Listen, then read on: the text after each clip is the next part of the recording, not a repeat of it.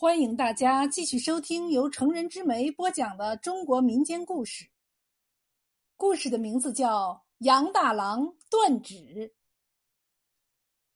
话说民国年间，在大巴山下的古义镇，若论起木工手艺，杨大郎绝对算得上数一数二的角色。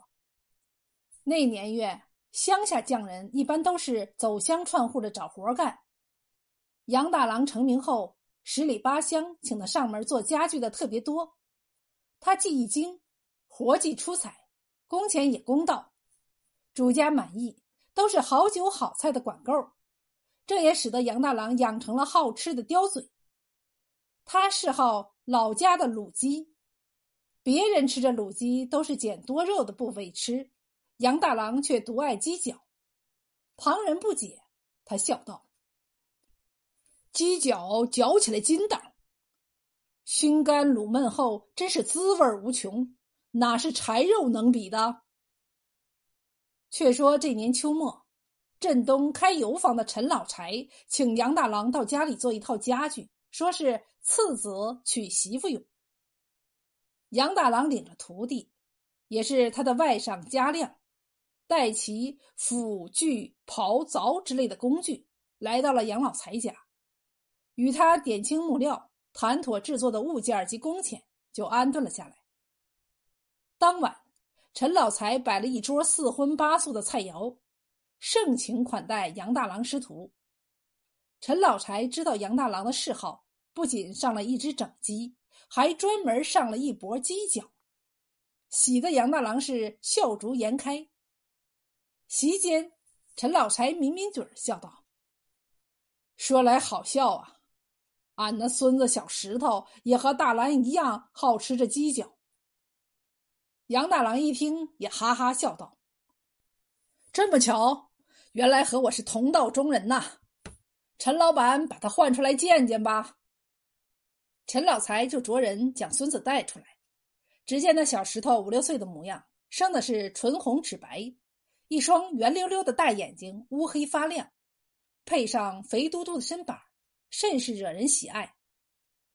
陈老财爱怜的对小石头道：“快叫杨大叔、家亮哥。”小石头脆生生的叫道：“杨大叔好，家亮哥哥好。”杨大郎忙不迭的拈起一只鸡脚，回道：“好好，小石头，咱爷俩有缘，来整一只鸡脚。”小石头立马双眼放亮。接过鸡脚，便往嘴里塞，撒着欢的跑出饭厅，逗得大人一阵大笑。隔日，杨大郎师徒俩便忙碌起来，因为要做齐新房用的全套家具，费时长。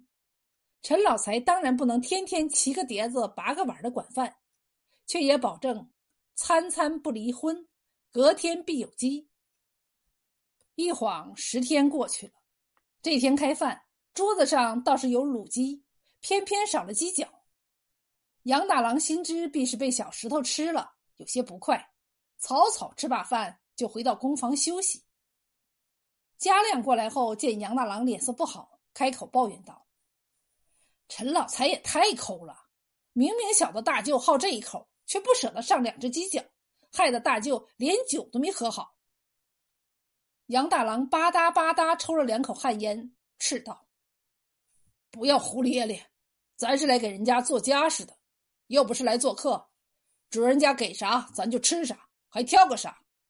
我少吃两只鸡脚，又不会生疮害病。家亮不敢顶嘴，嘀嘀咕咕的去拾掇施工场地了。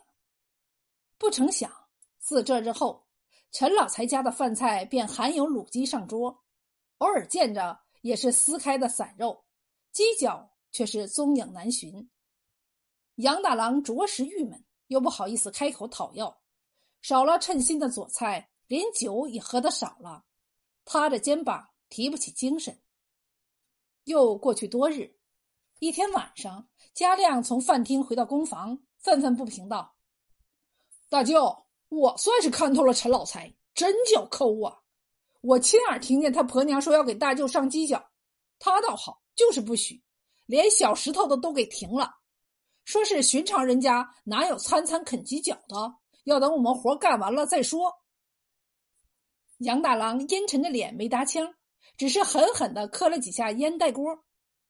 嘉亮见状，转转眼珠，小声道：“要不咱在这家事上做做手脚，整整他。”杨大郎勃然大怒道：“混账！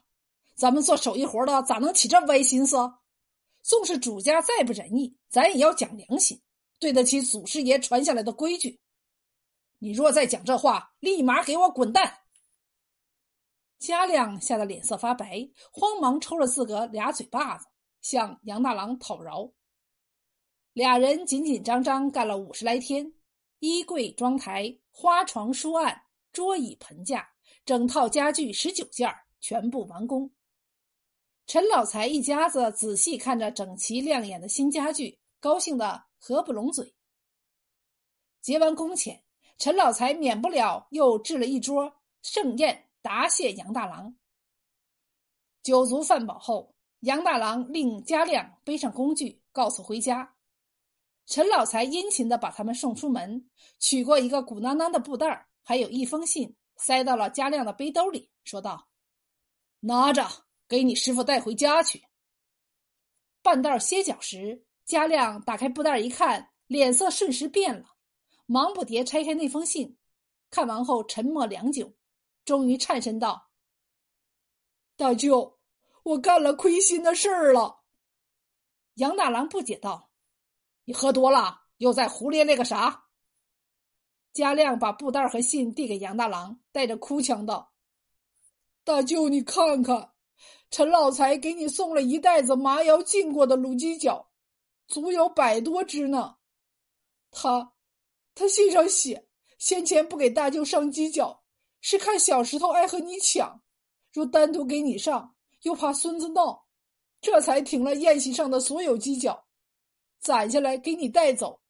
可我还一直记恨着他不给你上鸡脚，背着你在大衣柜上动了手脚，把柜顶尺寸改了，重心前倾。我该死啊！杨大郎听了，脸色泛青，气得直哆嗦，一巴掌抽过去，喝道：“混账东西，还不快回去给人家改回来！”事了了，再给你算账。嘉亮嗷了一声，背上工具，撒丫子往回跑。杨大郎紧跟在后面，俩人紧跑快跑的赶到了陈老财家。刚进门，竟听得内屋传来一阵嚎啕哭声。